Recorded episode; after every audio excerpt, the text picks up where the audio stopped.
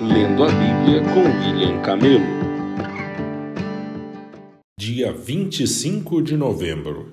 Daniel 1, 1 a 2, 23.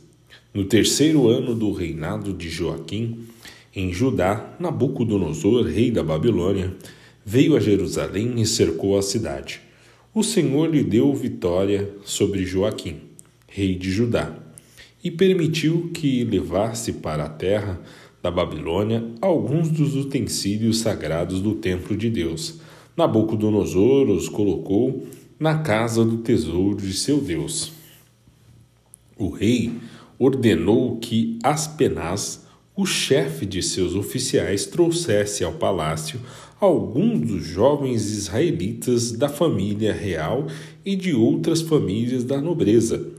Disse o rei: Escolha somente rapazes saudáveis e de boa aparência que sejam instruídos em diversas áreas do conhecimento, que tenham entendimento e bom senso e sejam capacitados para servir no palácio real. Ensine esses jovens a língua e a literatura da Babilônia.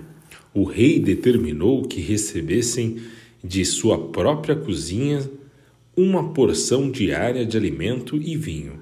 Os rapazes seriam treinados durante três anos e depois passariam a servir ao rei. Daniel, Ananias, Misael e Azarias, todos da tribo de Judá, estavam entre os escolhidos. O chefe dos oficiais lhe deu novos nomes babilônios. Daniel passou a se chamar de Beltesazar, Ananias de Sadraque, Misael de Mesaque, Azarias de Abidnego. Daniel, porém, decidiu não se contaminar com a comida e o vinho que o rei lhes tinha dado. Pediu permissão ao chefe dos oficiais para não comer esses alimentos, a fim de não se contaminar. Deus havia feito que o chefe dos oficiais mostrasse compaixão e simpatia a Daniel. Apesar disso, Aspenaz disse: Tenho medo de meu senhor, o rei. Ele determinou o alimento que vocês devem comer e o vinho que devem beber. Se ficarem com a aparência abatida em comparação com os outros rapazes de sua idade, temo que o rei mande cortar minha cabeça. Daniel falou com o assistente designado pelo chefe dos oficiais para cuidar dele, de Ananias, Misaque e Azarias. Faça uma experiência conosco durante dez dias, disse. Dê-nos apenas legumes para comer e água para beber. Terminados os dez dias, compare nossa aparência com a dos outros rapazes que comem a comida do rei. Depois, decida de acordo com o que você vir. O assistente concordou com, com a sugestão e fez a experiência com eles durante dez dias. Passados os dez dias, Daniel e seus amigos pareciam mais saudáveis e bem nutridos que os outros rapazes que se alimentavam da comida do rei. Depois disso, o assistente só lhe dava legumes em vez da comida e do vinho servidos aos outros. Deus concedeu aos quatro rapazes aptidão incomum para entender todos os aspectos da literatura e da sabedoria e a Daniel concedeu a capacidade especial de interpretar sonhos e visões. Ao término do período de treinamento ordenado pelo rei, o chefe dos oficiais levou todos os rapazes a Nabucodonosor. O rei conversou com eles e nenhum o impressionou tanto quanto Daniel, Ananias, Misael e Azarias, e assim passaram a servir ao rei. Sempre que o rei os consultava sobre alguma questão que exigia sabedoria e discernimento, observava que eles eram dez vezes mais capazes que todos os, os magos e encantadores de seu reino. Daniel continuou no palácio até o primeiro ano do reinado de Ciro. Certa noite, no segundo ano de seu reinado, Nabucodonosor teve sonhos tão perturbadores que não conseguiu mais dormir. Chamou seus magos, encantadores, feiticeiros e astrólogos e exigiu que eles dissessem o que havia sonhado. Quando se apresentaram ao rei, ele disse: Tive um sonho que muito me perturbou e preciso saber o que significava. Então os astrólogos responderam ao rei em aramaico que o rei viva para sempre. Conte-nos o sonho e nós lhes diremos o que ele significa. O rei, porém, disse aos astrólogos: Estou falando sério. Se não me disserem qual foi o sonho e o que ele significa, vocês serão despedaçados e suas casas transformadas em montes de escombros mas se me disserem qual foi o sonho e o que ele significa, lhes darei muitos presentes, muitas recompensas e honras. Portanto, digam-me qual foi o sonho e o que ele significa. Eles disseram novamente: Ó oh, rei, conte-nos o sonho e então lhes diremos o que ele significa. O rei respondeu: Sei o que estão fazendo. Estão tentando ganhar tempo, pois sabem que falo sério. Quando digo: Se não me contarem qual foi o sonho, estão condenados. Por isso, conspirarão para me dizer mentiras, na esperança de que mudarei de ideia. Digam-me, porém, qual foi o sonho, e então saberei que podem explicar o que ele significa. Os astrólogos responderam ao rei: Não há ninguém em toda a terra capaz de dizer ao rei qual foi o sonho. Em nenhum rei, por maior e mais poderoso que fosse, pediu algo assim a um mago, encantador ou astrólogo. É impossível cumprir a exigência do rei. Ninguém, exceto os deuses, podem dizer qual foi seu sonho, e os deuses não vivem entre nós. O rei ficou furioso e ordenou que todos os sábios da Babilônia fossem executados, e por causa do decreto do rei, foram enviados homens para encontrar Daniel e seus amigos e matá-los. Quando Arioque, comandante da guarda do rei, veio matá-los, Daniel se dirigiu a ele com a sabedoria e prudência. Perguntou-lhe: Por que o rei publicou um decreto tão severo? E Arioque lhe contou o que havia acontecido. Daniel foi ver o rei de imediato e pediu mais um tempo para comunicar o significado do, do sonho. Em seguida, Daniel voltou para casa e contou a seus amigos Ananias, Misael e Azarias o que havia acontecido.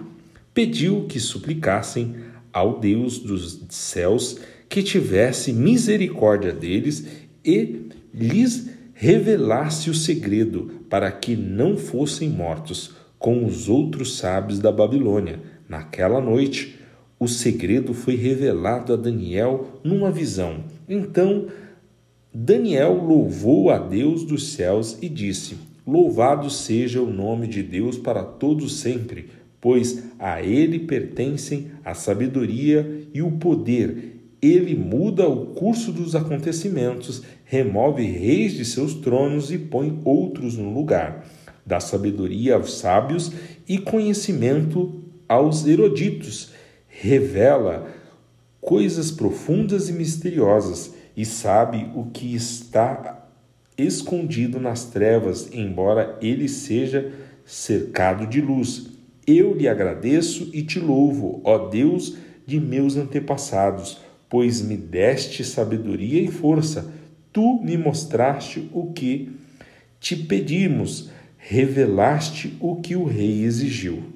1 Pedro 3, 8 a 4, 6. Por fim, tenham todos os mesmo modo de pensar, sejam cheios de compaixão uns pelos outros, amem uns aos outros como irmãos Mostrem misericórdia e humildade. Não retribuam mal por mal, nem insulto com insulto. Ao contrário, retribuam com uma bênção.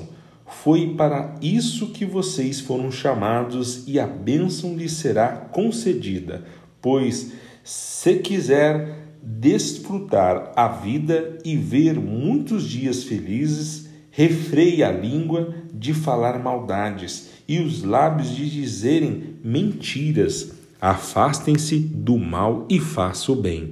Busque a paz e esforce-se para mantê-la. Os olhos do Senhor estão sobre os justos e os seus ouvidos abertos para as suas orações. O Senhor, porém, volta o rosto contra os que praticam mal.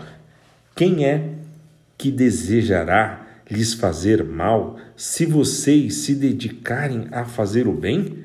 Mas, ainda que sofram por fazer o que é certo, vocês serão abençoados. Portanto, não se preocupem e não tenham medo de ameaças. Em vez disso, consagrem a Cristo como o Senhor de sua vida, e se alguém lhes perguntar a respeito de sua esperança, estejam sempre preparados para explicá-la.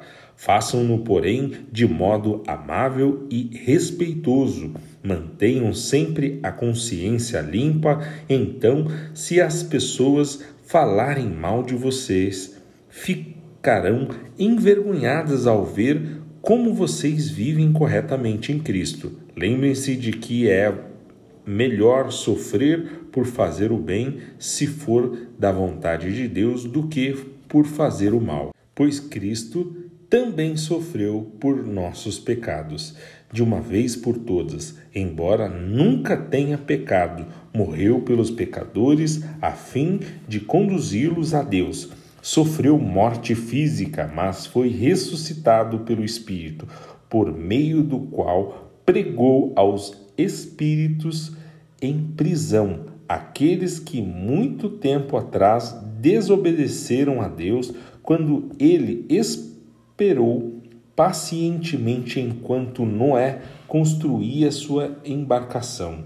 Apenas oito pessoas foram salvas por meio da água do dilúvio, e aquela água simboliza o batismo que agora os salva, não pela remoção da sujeira do corpo, mas porque no batismo vocês declaram ter boa consciência diante de Deus ela é eficaz por meio da ressurreição de Jesus Cristo. Agora, Cristo foi para o céu e está sentado no lugar de honra à direita de Deus, e todos os anjos, autoridades e poderes se sujeitam a ele.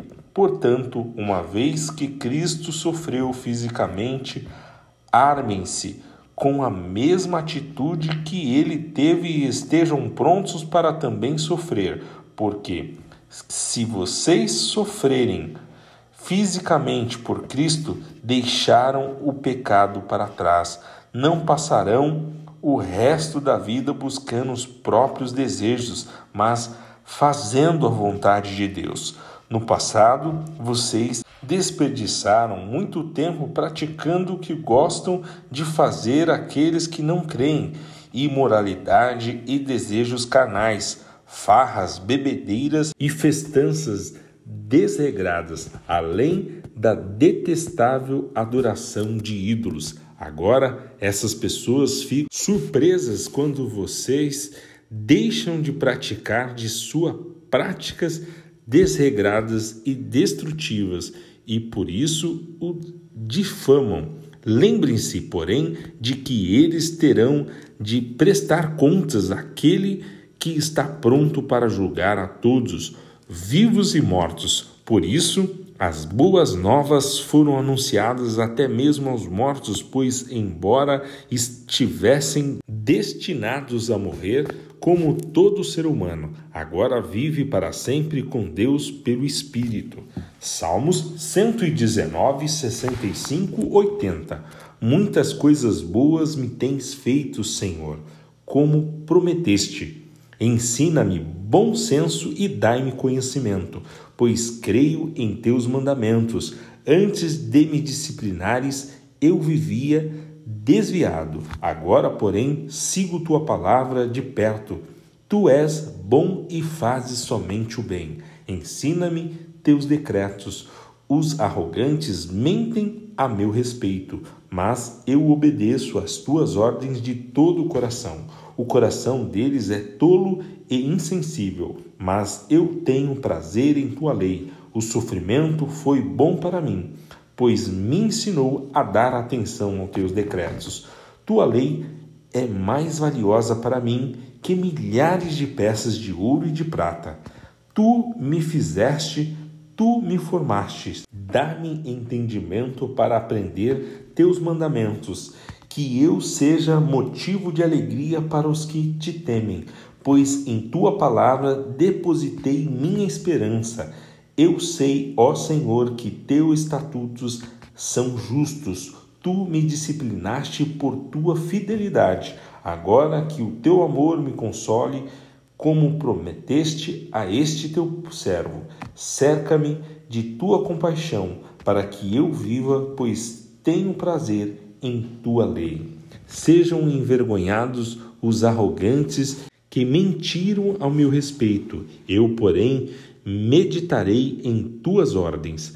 Unam-se a mim todos que te temem, os que conhecem teus preceitos, e que eu seja inculpável na obediência a teus decretos, então jamais serei envergonhado. Provérbios 28, 14.